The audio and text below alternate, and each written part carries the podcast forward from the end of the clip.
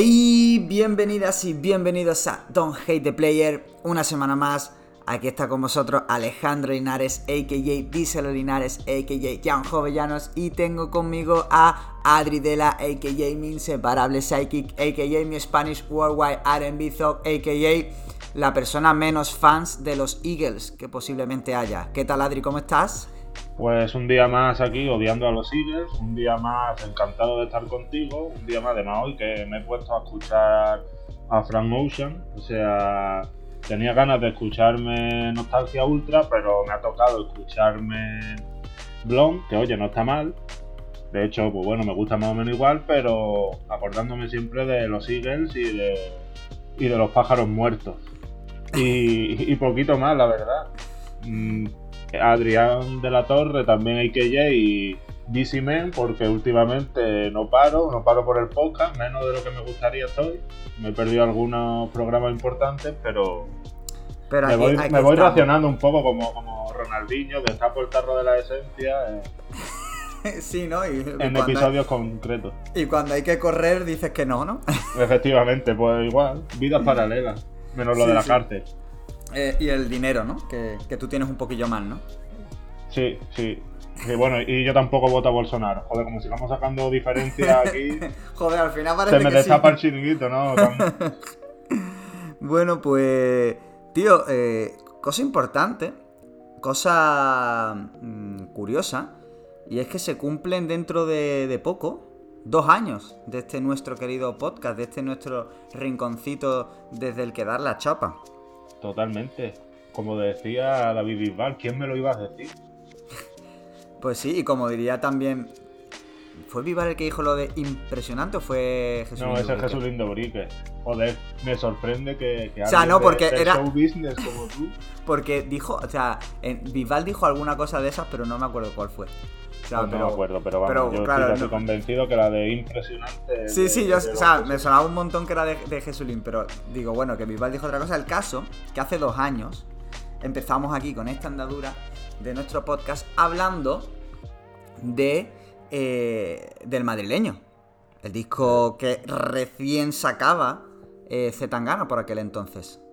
Totalmente, ¿eh? o sea, fue como, como el impulso que nos dio a, lanzarnos a algo que habíamos hablado mucho, que llevábamos años cocinando, por así decirlo, pero que hasta entonces nunca habíamos, habíamos atrevido. Y fue como, oye, pues nosotros que hemos seguido casi toda la, por no decir toda la carrera, toda la evolución de Zetangana, ¿por qué no hablar de, su música y qué más, eh, o sea, qué mejor momento que cuando salga un álbum y culmina un proyecto, por así decirlo, que a la vista está de lo que le está costando superarlo. Me refiero mm, pasar página del madrileño.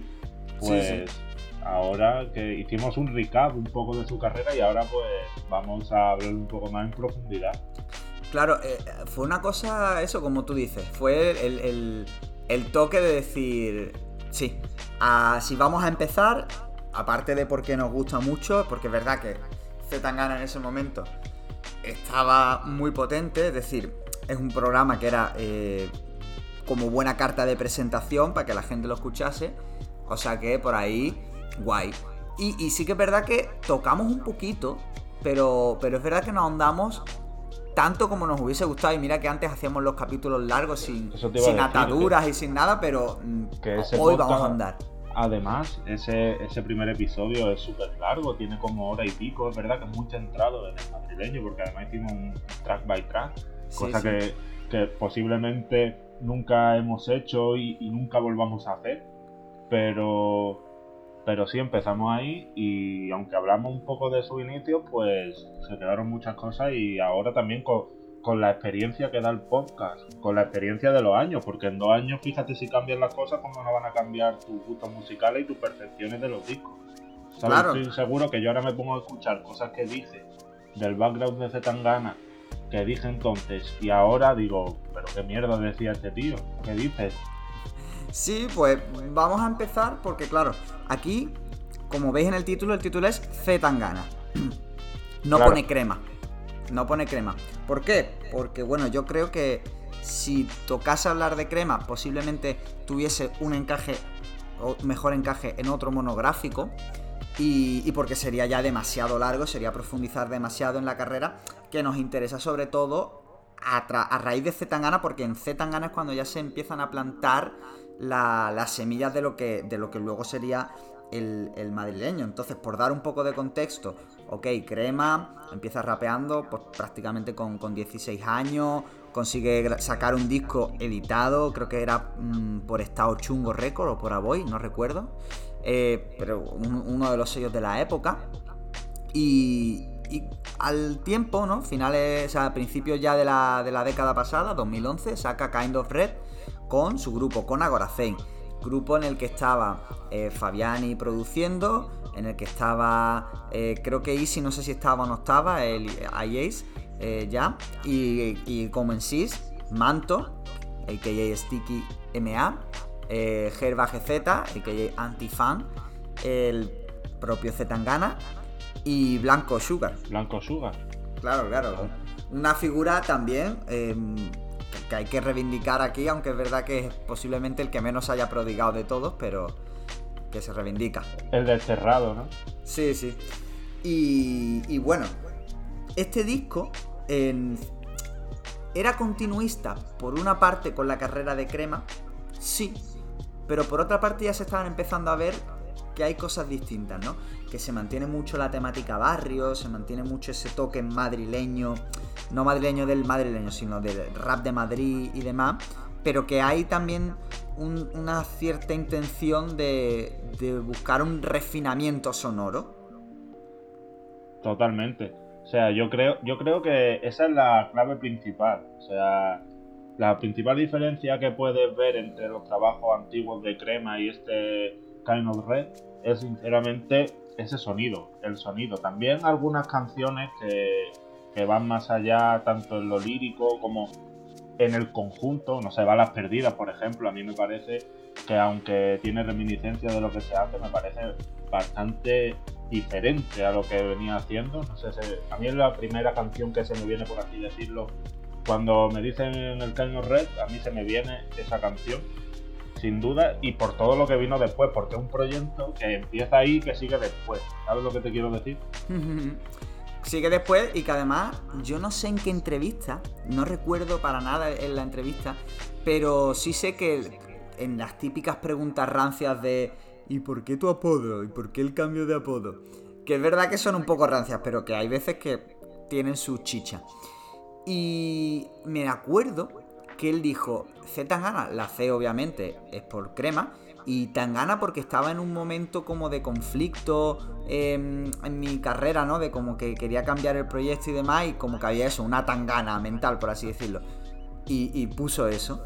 Entonces ahí nace, o sea, de fruto de esa eh, conflicto, de esa diatriba, de esa, llámalo como quiera, nace eh, Agoracein presenta a Zetangana.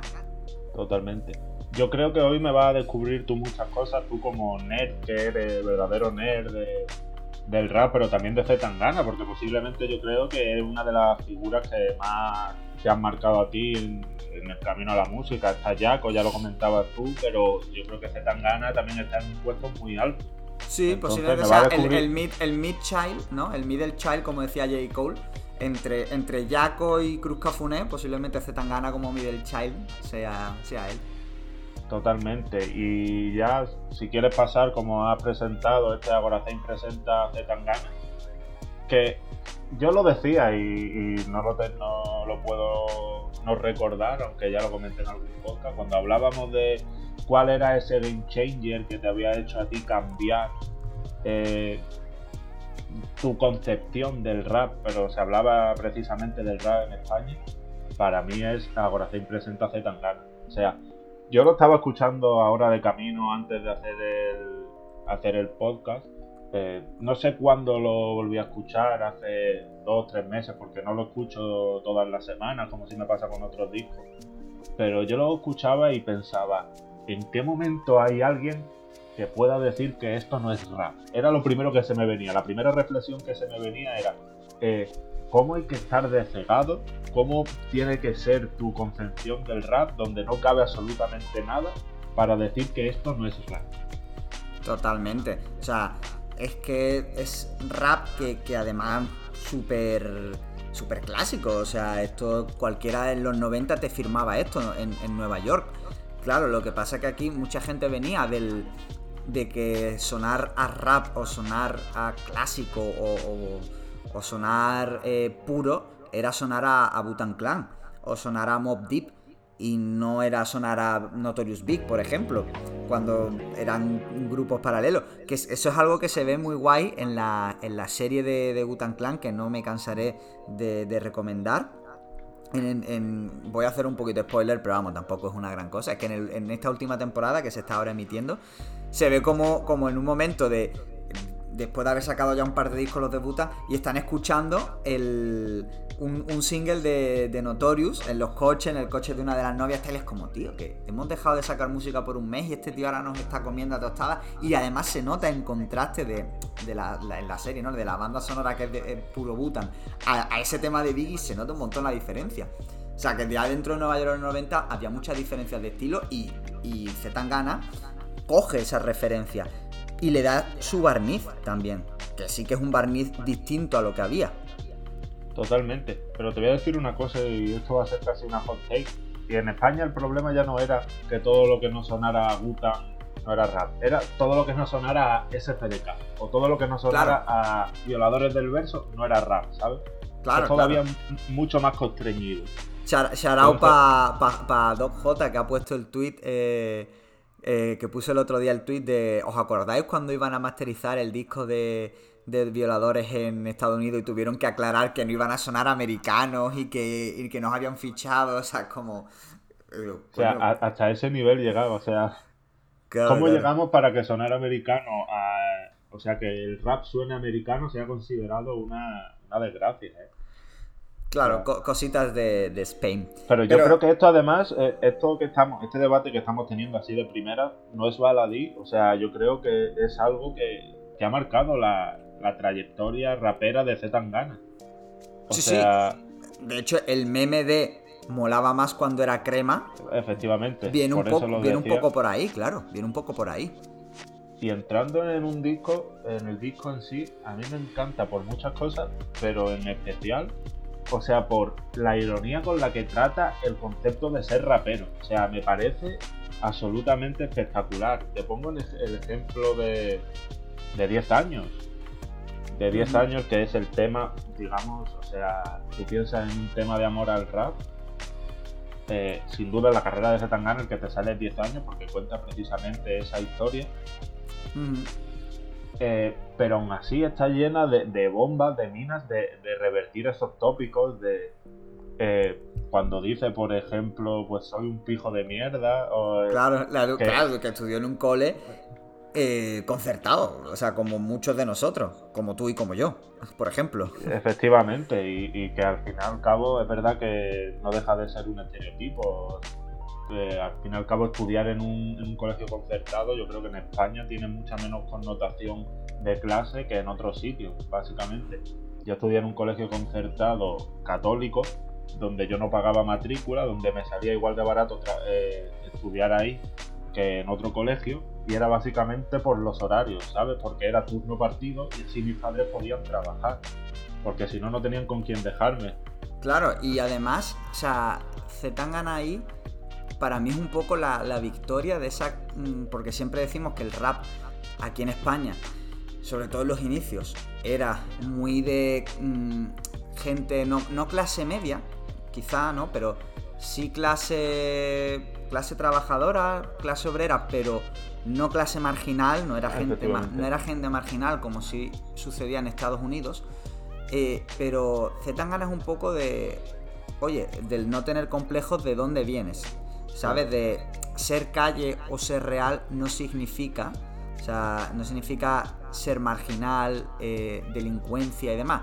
Significa ser real con, tus circunstancias y, hablar de lo que puedes hablar y de lo que conoces. Y Zetangana ahí lo aprovecha mucho. A mí 10 años me parece un tema brutal y que yo muchas veces me llevo a mi vida. Es decir, que yo, de hecho, tengo, o sea, no como que tengo un cover, pero sí que tengo, sí que hay frases de, del, disco, o sea, del disco de la canción, que, que muchas veces me sale la, cambiarle la letra con cosas mías.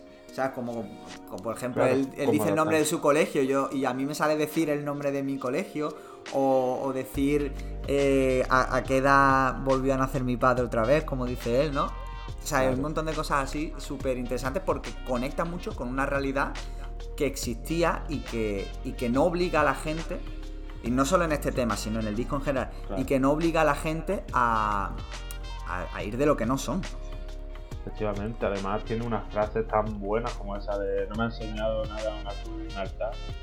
Excepto que, que amar, Que amar significa, significa sangrar, sangrar. que es una frase que eh, la verdad que es bastante, o sea que es bastante profunda y que, y que muestra un poco la evolución lírica de Zetangana que mucha gente se quejaba, que decía que iba decreciendo, pero a mí me parece todo lo contrario y que llega a su máximo apogeo en el siguiente disco, pero bueno, ya hablaremos de eso.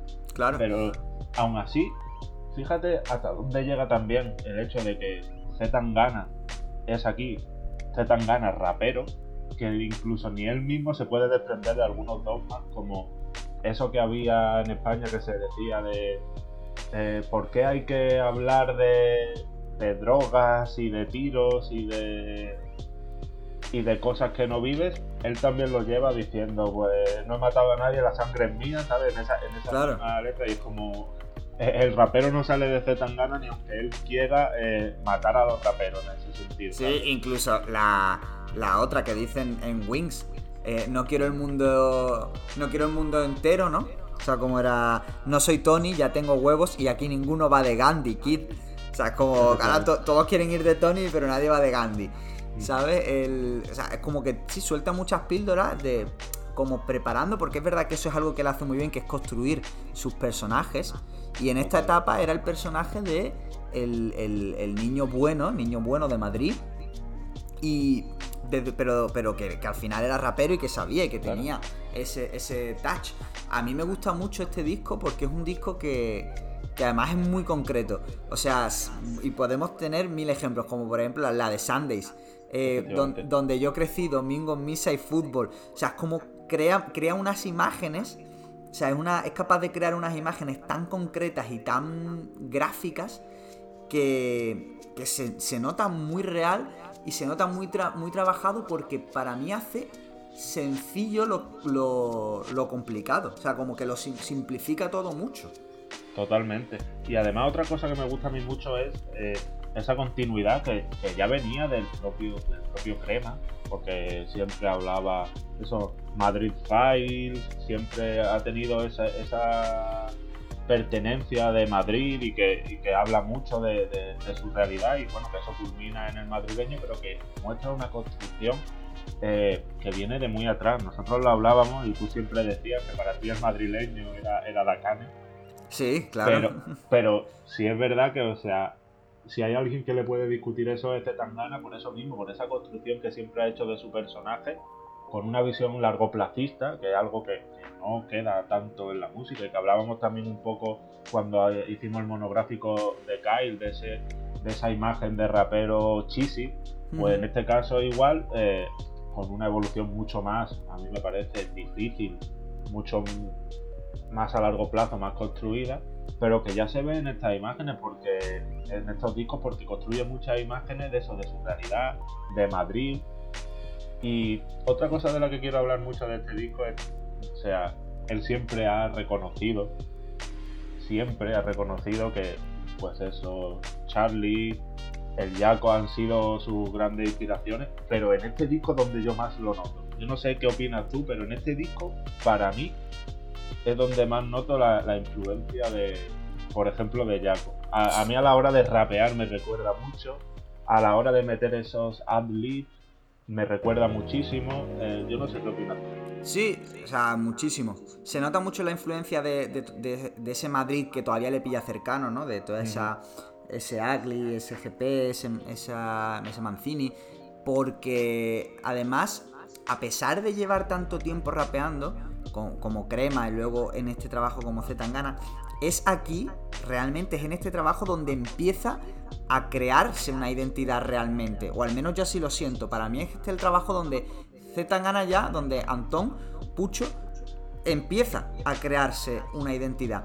Claro, y crearse una identidad implica saber cuáles son de las fuentes de las que bebes, ser consciente de esas fuentes de las que bebes, no renegar de ellas ni rechazarlas, pero empezar a, forjarte algo mucho más propio y que, que, se note menos, por así decirlo.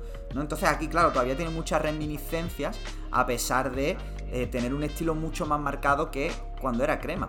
O sea, a mí, por ejemplo, en otra frase que, no he mencionado de pibe en la esquina, reparte flyers, no María.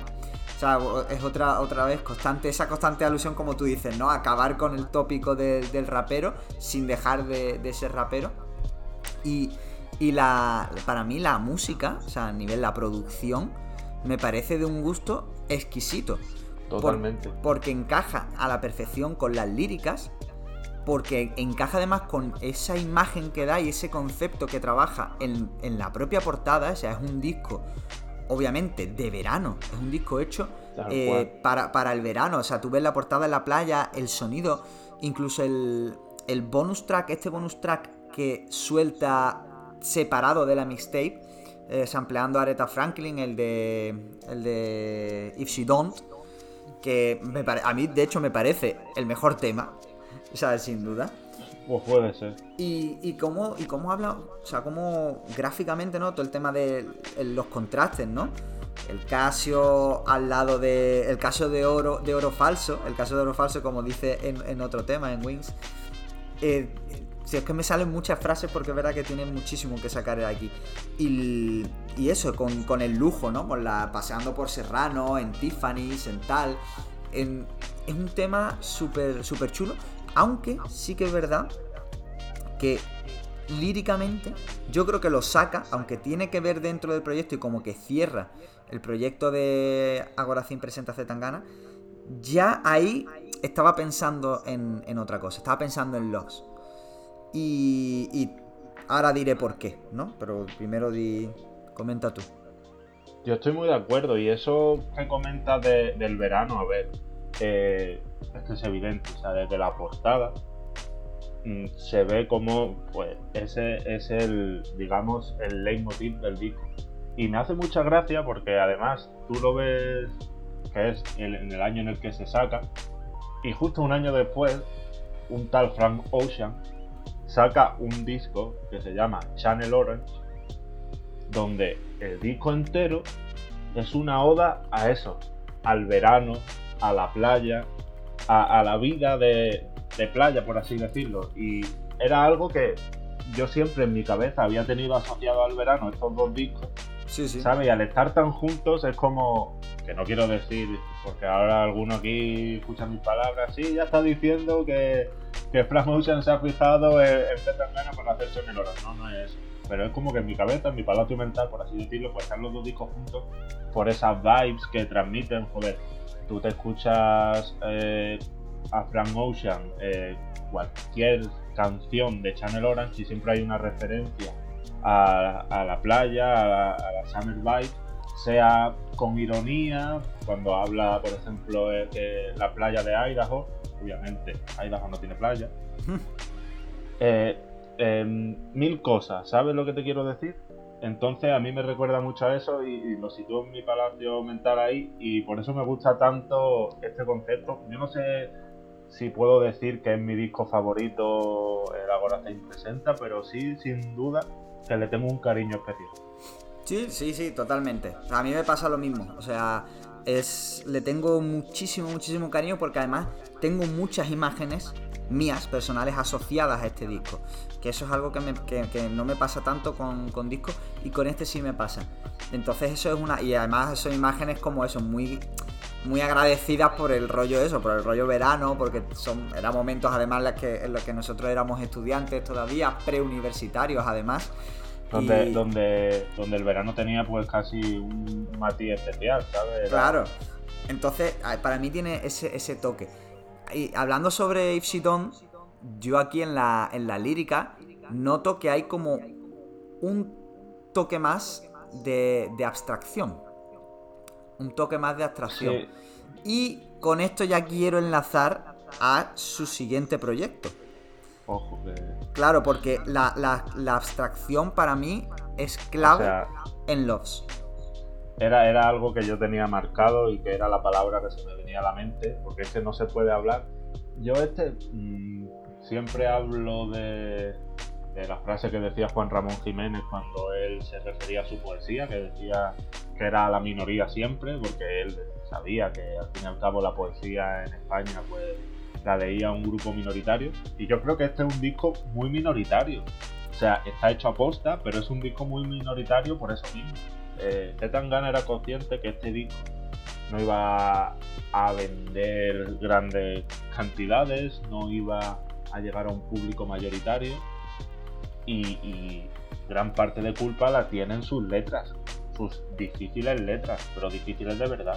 Sí, sí, es un disco muy denso, aunque tiene cosas eh, que, se pueden eh, sacar a nivel comercial, por así decirlo, pero es un disco para, mí tremendamente denso. Y una de las cosas que hablábamos fuera de micro, cuando antes de empezar justo, yo he escuchado muchísimo más, el, a, pesar de que a nivel de, gusto me puedan gustar los dos más o menos lo mismo, escucho mucho más eh, AGZ presenta Z Gana que Loves, porque me, lo, me apetece ponérmelo, porque a pesar de que los dos no están en Spotify, mm, pucho, estírate, anda. Eh, ya podría, ya Claro, si estoy en mi casa haciendo, yo qué sé, limpiando, ordenando las estanterías o, trabajando en algún proyecto, me cuadra más ponérmelo de fondo, el AGZ presenta. Totalmente. Yo creo que sobre todo es por lo principal que se te ocurre es por las líricas crípticas, por así decirlo, difíciles de entender, unos anglicismos incluso mucho menos reconocibles, porque él siempre ha tenido pues digamos, esas frases en inglés de apoyo, eso como tenían pues muchos raperos de la época.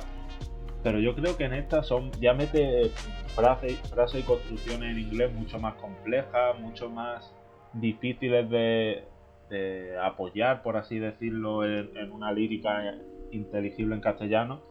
Y por supuesto la lírica en sí en castellano que es que hay, no sé, hay referencias que no entiendes. O sea, por ejemplo, Bésame mucho es una serie de, referencias súper complicadas eh, de una persona que ha querido hacerse el pedante.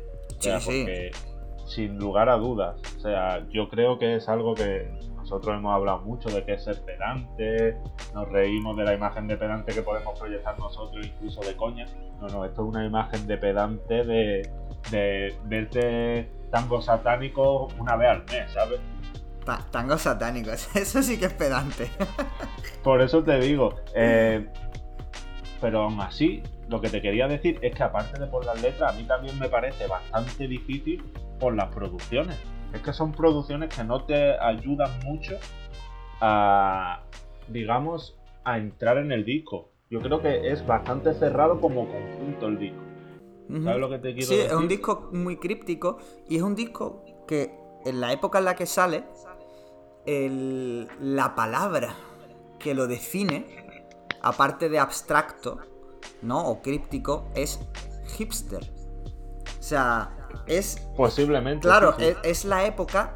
Es la época de, de los hipster, cuando estaba de moda ese concepto que ya es prácticamente, por no decir 100%, ha desaparecido, ¿no? O, como que se ha eh, absorbido dentro de, la sociedad. está como normalizado. Claro, exacto. Ya, ya no es como una tribu urbana más, sino que, bueno, muchos de, de los puntos que tenía esta tribu se han absorbido por la, por la cultura pop, pero este disco era eso, era un disco hipster, con referencias, con eso. Incluso la portada, vuelvo a decir, no sé en qué entrevista, yo es que claro, como he visto tantas entrevistas de Zetangana, no sé en cuáles he escuchado, pero hay muchas cosas que se me han quedado.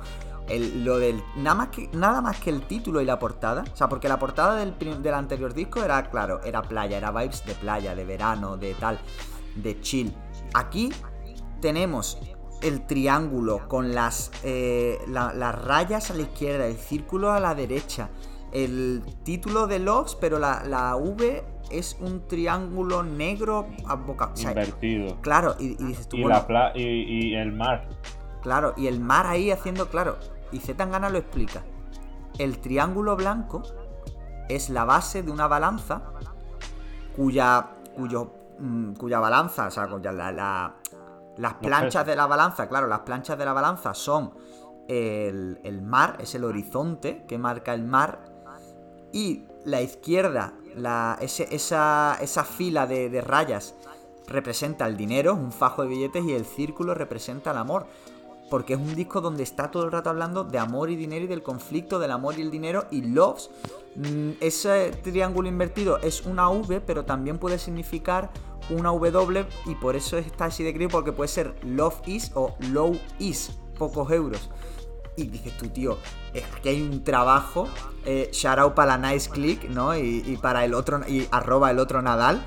Aquí hay un trabajo de dirección creativa eh, para enseñarle a las universidades y tomar notas, porque todo esto acompaña al discurso lírico y de producción del, del disco. Ya te he dicho que me iba a descubrir cosas que yo no sabía y a mí lo primero que se me ha eh, venido a la cabeza es Zetangana predijo el buen patrón, ¿sabes? sí, sí, totalmente. Porque, porque, a ver, la película no deja de ser también, eh, pues eso, una balanza, nunca mejor dicho, por, por el papel que hace Bardem entre, entre dinero, amor, familia, todo eso. Y en este caso, la verdad que era algo que, joder, tiene todo el sentido del mundo. Tú ves la portada y así por separado ves cuatro elementos inconexos, pero tiene todo el sentido del mundo.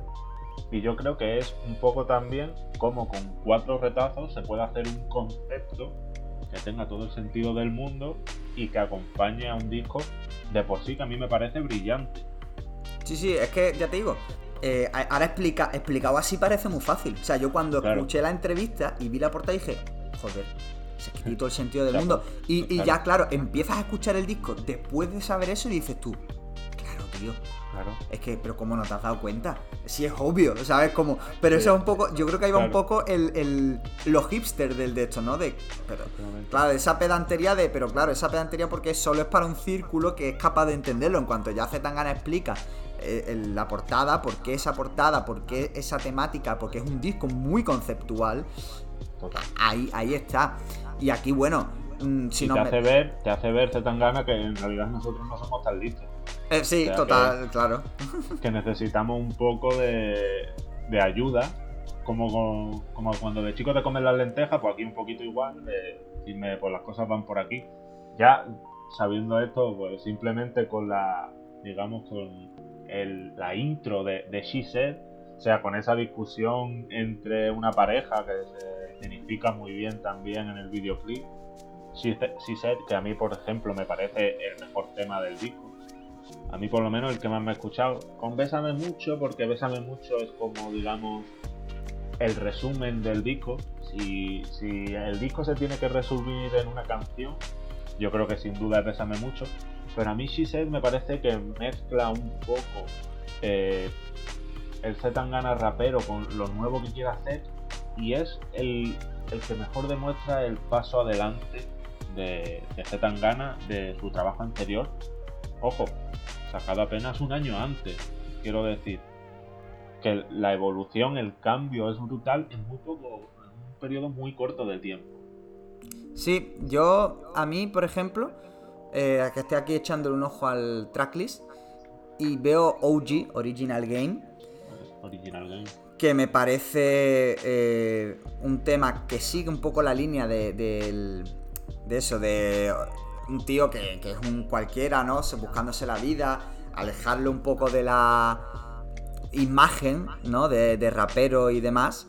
De un poco continuista, claro, de tipo duro, luego y, y, luego tenemos, por ejemplo, Quiero, ¿no? Con, con Manto y que Sticky May. Claro, donde habla un poco eso, ¿no? De quiero, del dinero, del poder que da. Eh, seco, donde dice seco, como el infierno, como el invierno, verano es eterno. ¿Sabes? Y constantes referencias también. Este, este disco también tiene mucho toque veraniego, a pesar de que es un sonido un poquito más frío.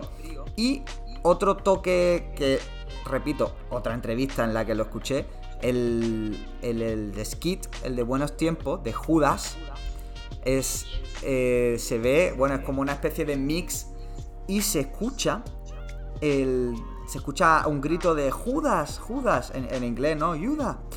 Y él cuenta, no sé si fue él o fue Fabiani, alguien del, del, de Agoracein, que lo cuenta, que ponen eso, que es lo que le estuvieron gritando.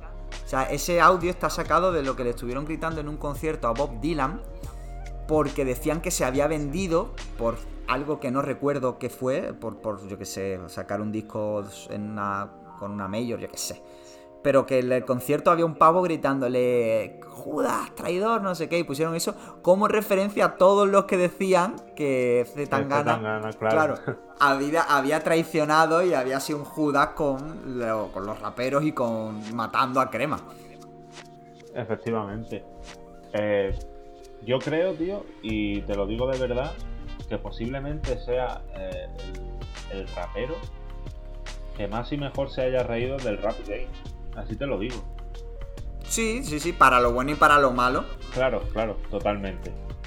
Pero en este caso, y yo creo que la ironía, esas pullitas, no para todo el mundo, ya que los raperos se, quejaban de que ellos eran unos pocos, de que, ¿sabes?, de que se sentían incomprendidos, pues eh, él, él les demuestra eso, lo que repite en muchísimas canciones y es que no pillan nada que no lo pillan, que a él, que a él pues, lo van a pillar muchos años después, que es lo que ha pasado.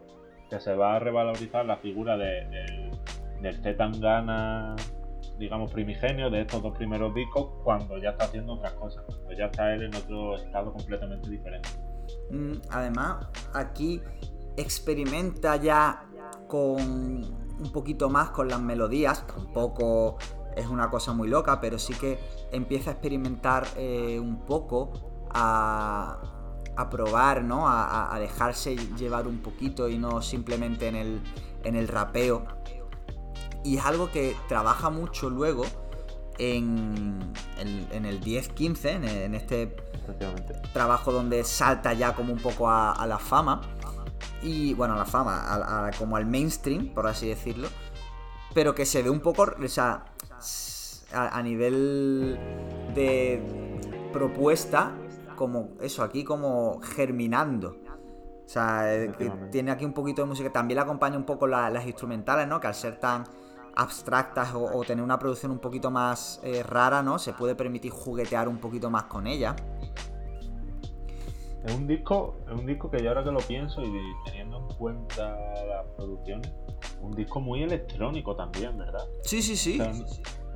Que no, no, lo, no, lo, he comentado y muchas veces se pierde, pero es verdad que esas producciones tan, tan electrónicas, pero no electrónica, no electrónica rollo que te animen a, bailar, que te animen, electrónicas más de más rollo eso críptico, más rollo digamos de programación por así decirlo. Sí, menos, menos uso del sample ¿no? Es alejarse un poco del, del sampleo típico de los 90 de que hablábamos antes de los 90 en Nueva York o, el, post de Kanye West, ¿no? Cuando Kanye West revive esos samples chopeados y tirar por un poco pues, por unos sintetizadores, un sonido un poquito más así, más psicodélico, incluso podríamos decir. Sí, totalmente.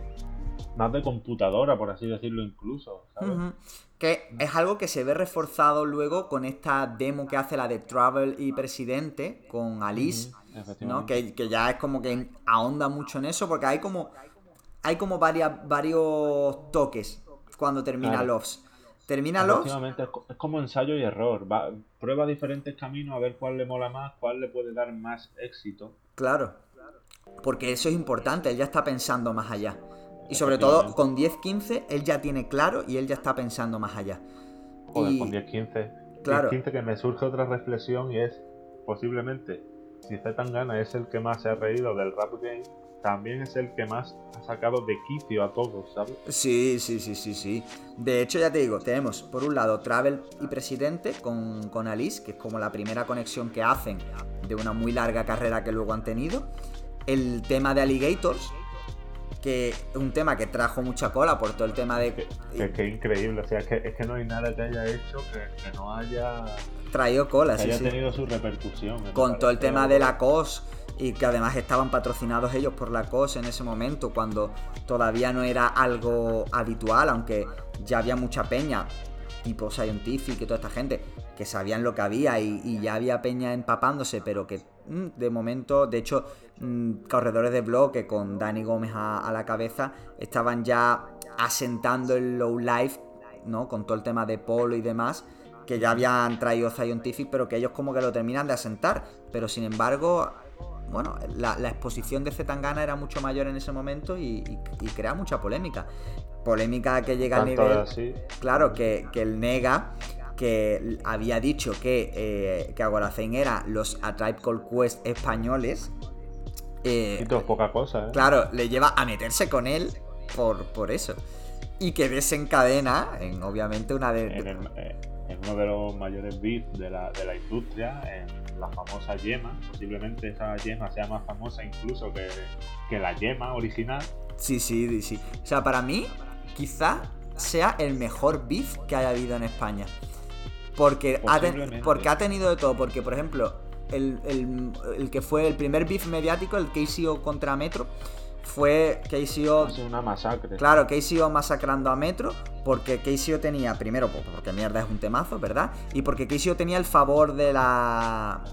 de la industria y del público. Entonces fue como algo que. Era una batalla que ya para él iba por cuesta abajo. Claro. Y, y, que además solo fue. Fue además eso, como una una, una, una, un disque que ni siquiera es disque tiro metro, que tampoco, que, que respondió sin tampoco venir mucho a cuento, o sea, como que fue algo más artificial que otra cosa.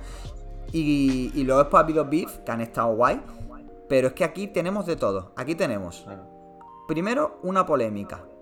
Una polémica rollo a nivel general.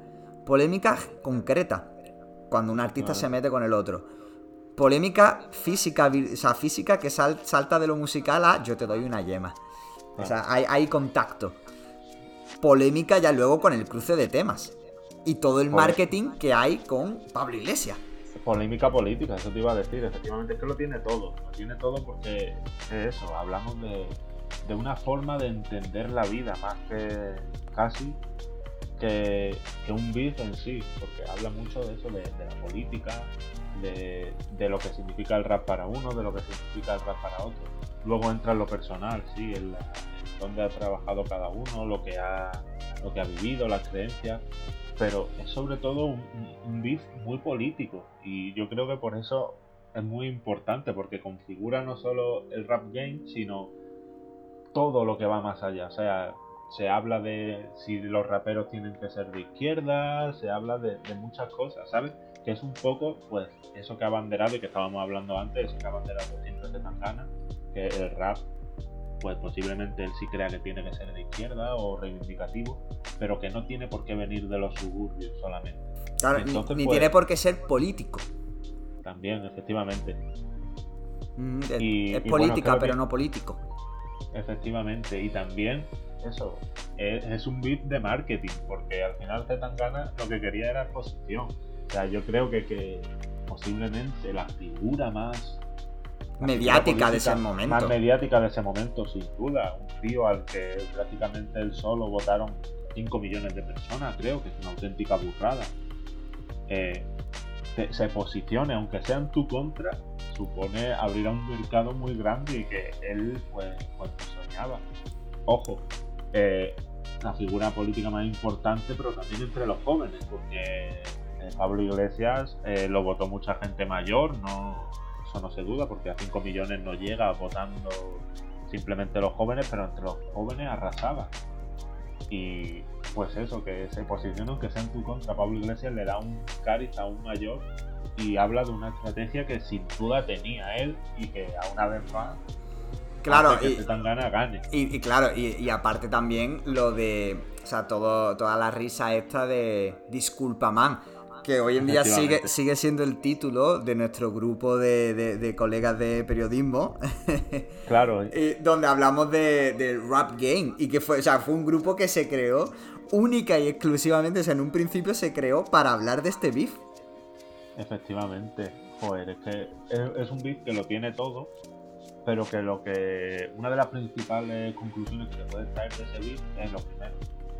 Que Zetangana no daba puntadas sin hilo y lo segundo, pues eso, la repercusión que ha tenido Zetangana a partir de ahí. O sea, porque yo creo que, aunque Zetangana venía haciendo muchas cosas, yo creo que ahí fue cuando empezó a volverse de verdad Sí, sin duda. De hecho, ahí tenemos en el primer tema también, en el de Chito, que saca lo de Carlota Cosials, quiero casarme contigo, estoy apretando ahí afuera para que te lleves el Grammy Latino. O sea, y ya también hubo como todo esto con Carlota Cosials, toda la, la, polémica barra, eh, pues ese tonteo que, además estaba súper, súper, súper medido, porque además esos hints estaba como empezando a, despegar un poquito. A efectivamente, que ahí la famosa era Carlota Cosias, para que te haga una idea de dónde se situaba todavía cada uno. Claro, luego tenemos, ya empieza a ir a, todos estos festis, eh, cada vez más por Latinoamérica, ese maravilloso vídeo de back and forth de Vice con Alvarito Díaz.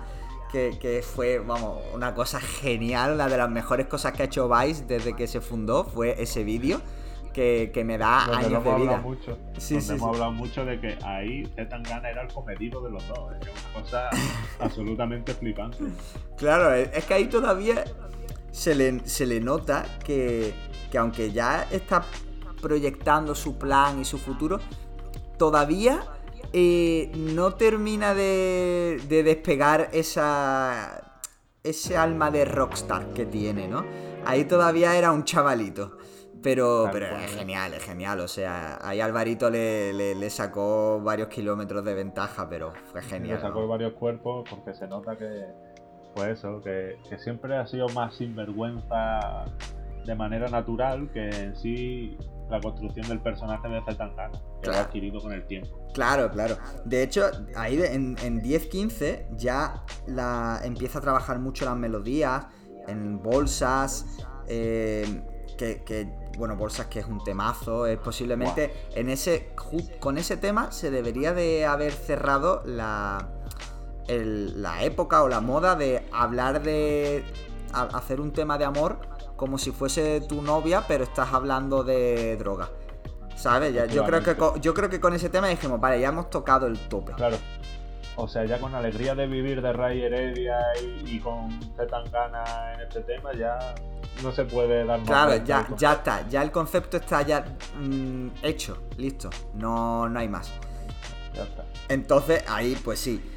Pero es que todos los temas, este, este, dentro de que son cinco temas, si no me equivoco, lo estoy hablando un poco de memoria, este es un, trabajo donde no te saltan ni una. ¿eh? claro, drama, eh, que, es un temazo, back to back. Sí, sí, sí. Aquí empieza además a, a experimentar en los directos con el autotune. Aquí todavía no está tocando el autotune, pero ya en los directos lo empieza a tocar. incluso, incluso canciones de Z Tangana de Agoracín Presenta las canta con autotune, que yo me acuerdo de esa época, que eran versiones guapísimas. Y luego cuando saca el disco de siempre con Agoracín, ya como que se mete mucho más en eso. Efectivamente, pero yo quería dar el apunte de Back to Back, ¿eh? o sea que ya solo con el título te demuestra ese continuo ir y venir, ese juego de a que me voy del rap, a que vengo, a que... Y que eso que sigue hoy día. Todos seguimos soñando con ese próximo disco de rap. seguramente va a hacer. Eso es brutal, ¿eh? Sí, sí, una de las cosas que más hype hay en la industria, ¿eh? O sea, me parece algo loquísimo. Y además, y es algo que se da como tan por sentado que asusta que no lo haga, ¿no? Claro, claro. A mí, por ejemplo, siempre me parece un disco súper chulo que, que, cambia ya como el concepto, entra como mucho más al, a lo que en ese momento todo era la burbuja de la burbuja del trap, pero sin alejarse de su esencia y que de hecho él quería o porque él no hablaba de trap, obviamente él era de, él era de eso, había dos como dos vertientes. Una la de One Path que decía mira, si decir que es trap me mete dentro de un saco donde está de moda y puedo eh, tener exposición, no me importa que, se llame, que me llaméis que hago trap, aunque realmente no, lo hago, ¿no? O sea, como que alguien como que está con la corriente a un Zetangana intentando como aleccionar un poco de educar diciendo, no, trap no, yo hago nuevo pop. Y de hecho al disco que quería llamarlo nuevo pop, a lo que tenía con Alice, a lo que acabó desembocando en ídolo, que era un poco esto. Eh, lo hace conmigo, eh, el tema de Llámame más tarde con Rosalía, el, el, de Antes de morirme. Que, que claro, son temas que, que exploran ya trabajando con Alice codo a codo, que exploran muchos sonidos que, que incluso en el madrileño siguen vigentes. Y que redefinen un poco el pop, quiero decir, redefinen un poco el pop que se consume hoy día en España, sin lugar a dudas. O sea, yo hablaba hace no mucho con mi colega Rafa y él reivindicaba mucho la figura del Red B como uno de los principales precursores del cambio de paradigma en sí del rap. Para mí Zetangana es el principal definidor del pop en España. Más que Rosalía incluso porque, digamos, Rosalía lo ha internacionalizado. Pero Zetangana es el que de verdaderamente ha cambiado y ese nuevo pop me parece que está totalmente justificado porque creo que da un cambio a ese pop con reminiscencias del rap, sin duda, que yo creo que lo sigue teniendo en estos discos, pero que es mucho más vendible, mucho menos crítico, letras mucho menos donde antes te entraba en Love te entraba 16 líneas, aquí te entra un estribillo con cuatro palabras, ¿sabes lo que te quiero decir? Mucho más accesible, eh, pero que sin duda tiene esa reminiscencia pero que han configurado eh, eh, lo que es el pop que se consume hoy día. Claro, entre otras cosas porque homologa el sonido a lo que se estaba haciendo fuera de, España. O sea, claro, rompe con la tradición española del pop y, de, ese pop rock básico y homologa a lo que se está haciendo en Estados Unidos, a lo que se está haciendo en América Latina, incluso a lo que se está haciendo en, en Londres o en el resto de Europa. Porque yo recuerdo, por ejemplo, que en este momento era cuando Drake saca el, el disco este, pero que no era como disco, el de More Life, donde tiene temas como Passion Fruit y otros muchos que, que ahondan mucho en ese rollo por, por ratos medio latino, por ratos medio británico.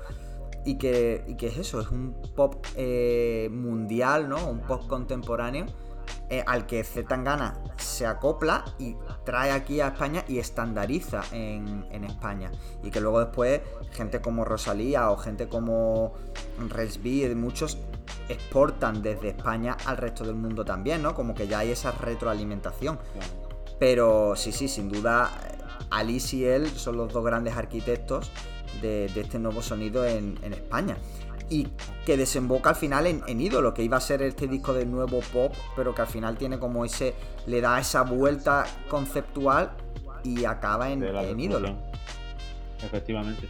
Hay una cosa que no he comentado y que me parece incluso más importante que, eh, digamos, estandarizar su sonido y es, eh, sin duda, capaz de que el mainstream escuche a gente que era impensable que escuchara. Por ejemplo, a mí me parece que Sticky, siendo un tío que me flipa, por sí solo yo creo que la gente hubiese tardado mucho más en hacerlo, no mainstream, porque no considero que Sticky sea mainstream, pero sí que llega a un público mucho más amplio de lo que hubiese llegado por su cuenta. Y el hecho de, bueno, pues eh, que siempre saque a Gorazain como, digamos, como grupo, como colectivo el disco, ayuda a que mm, la gente que venía a escuchar a Zetangana escuchaba a Zetangana y a gente que no iba a escuchar por su cuenta. Y eso yo creo que supone un beneficio importante, que hace que gente como Sticky pueda llegar a un público mayoritario, pero gente que copia lo que hace Sticky o que se influye de lo que hace Sticky también. Y eso abre un agujero muy grande, que supongo que es a lo que se refiere Zetangana cuando habla de, del agujero que ha abierto él. Sí, de, ese contrato, el contrato más caro de todo el gremio que presumía, que presumía de haber firmado, de aquel... que yo era... Sí, bueno, de, aquellos 400.000 euros que mm. se rumorean que, Sony, que Sony le pagó por, por mala mujer, ¿no? Y ese, ese contrato que estaba valorado en 400.000 euros. Eh, al final es, es, ya el salto aquí y aquí es donde termina, para mí, de consolidar su estilo y su identidad. O sea, estamos hablando desde 2011 hasta 2017, puede ser. 16, 17. Claro, 16, 17. Que porque sí, en el 16 saca antes de morirme y luego va todo lo demás. O sea, en el, en el 17, en el 17 sale mala mujer y ya sale ídolo. O sea, en 16, 17, desde 2011 termina de forjar una identidad donde se ven siempre todas las influencias. De hecho, se tira todavía mucha, mucho shout en, en, el tema de planes del disco de siempre, ahora fe, ¿no? Oyendo a Jaco lejos de Madrid, follándome a una parecida a ti, ¿no? Que es de, otro tema, el de, de Mushroom. Y luego, el, eso, empecé en esto con los temas del Charlie en Back to Barça, siempre rescatando sus referencias, siempre teniéndolas presentes, pero ya con un estilo propio, una identidad creada que desemboca en tengo que matar al ídolo. Después de todo este éxito, tengo que matarlo. Efectivamente. Al final es como lo que te decía, una vez ya llegado al, digamos, al culmen, eh, eso que para mí es el principal legado de Zetangana, el agujero que se ha abierto. Sin duda no lo ha abierto él solo, es lo que hemos hablado siempre. Para que llegue arriba alguien, el, camino está lleno de cadáveres. Y aquí que nos encanta hablar de esos cadáveres, por así decirlo, de esa gente que, digamos, se comió toda la mierda, que él se ha comido mucha ¿eh? y tiene mucho éxito, o sea, tiene mucho mérito haber llegado al éxito a pesar de ello, porque hay otros donde las críticas le pueden, él no. Para mí el gran legado que ha dejado es eso, abrir, digamos, ese agujero para que gente pueda hacerlo, ya sea en una major, ya sea independiente, y una vez llega a la cima, donde una vez ya tiene el éxito, ya ha llegado el mainstream, pues lo mata y ahí es donde surge el, concepto de ídolo, un trabajo que a mí sin ser tan perfecto como otros que tiene él, o sea, sin ser con un concepto tan profundo, sin llegar a, mm, digamos, a la excelencia lírica, me parece que es un trabajo redondo. Sí, un trabajo redondo, cuidado en la producción, como siempre. Sus conceptos, sus producciones, todo lo que rodea al disco está muy bien trabajado, más allá de lo simple o complejo que sea, siempre está muy bien trabajado. Y que es un disco que el, después de todo este viaje es muy rapero. O sea, se, se destila rap. O sea, destila, ¿eh? destila códigos de rap, más allá de de, todas estos, de todos estos experimentos, más allá de Mala Mujer, más allá de Pop Your Pussy, más allá de todo, es un disco que destila rap por, los cuatro costados. Totalmente. Y es como eso, es como volver un poco... Como un cierre del círculo. Claro, es como que cierra un poco ese círculo y, y vuelves y dices, wow, estoy en 2011, pero, pero ya no es verano. O sea, ya, ya es invierno, el, ídolo ha muerto. ¿Sabes? Total. Yo, yo además, simplemente, y a mí que me gusta verlo en las personas que, con las que hablo de rap, con las personas con las que hablo de música, o sea, yo a Rafa, que posiblemente sea uno de los mayores puristas que he conocido toda mi vida, que le costó muchísimo salir de ese rap encasillado. Él me dice que sin duda Ídolo es su disco favorito de Zetangana, y no solo su disco favorito de Zetangana, uno de los mejores discos de rap para él de la historia dices, vale, lo ha conseguido, ¿sabes? Zetangana lo ha conseguido. Si para Rafa este es uno de los mejores discos de rap de la historia, es porque ha conseguido cambiar la concepción que tenía la gente del rap, ¿sabes? O sea, y, muy difícil. Y yo creo que él, en gran parte, ha culminado la obra que otros empezaron. Los Jaco, los Estes, eh, muchísimos otros, y yo creo que él lo ha culminado. Claro, y con este, con este disco como que se cierra la, la, etapa, que luego se queda como en una especie de, paréntesis, que él mismo lo dice, ¿eh? en, otras entrevistas lo, dice, o, no sé si eran entrevistas o en la serie de, de vídeos de Late Checkout estos que sacó, que él decía que él tenía ya un disco de rap preparado después de, de Avida Dollars y de todos estos singles que sacó de Bien Duro, de, de temas de salsa como para repartir del otro que tenía un disco de rap, tiene el tema este con Duki, con, con el Neopistea y con Polymath.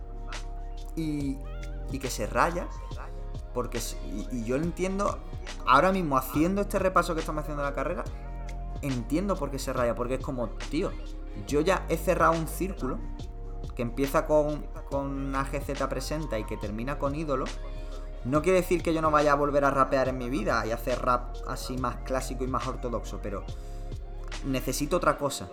Necesito otro, otro círculo que abrir, necesito otro círculo que abrir y cerrar. Y, el del tema de un veneno le abrió ese círculo que cierra con, todo este proyecto del, madrileño.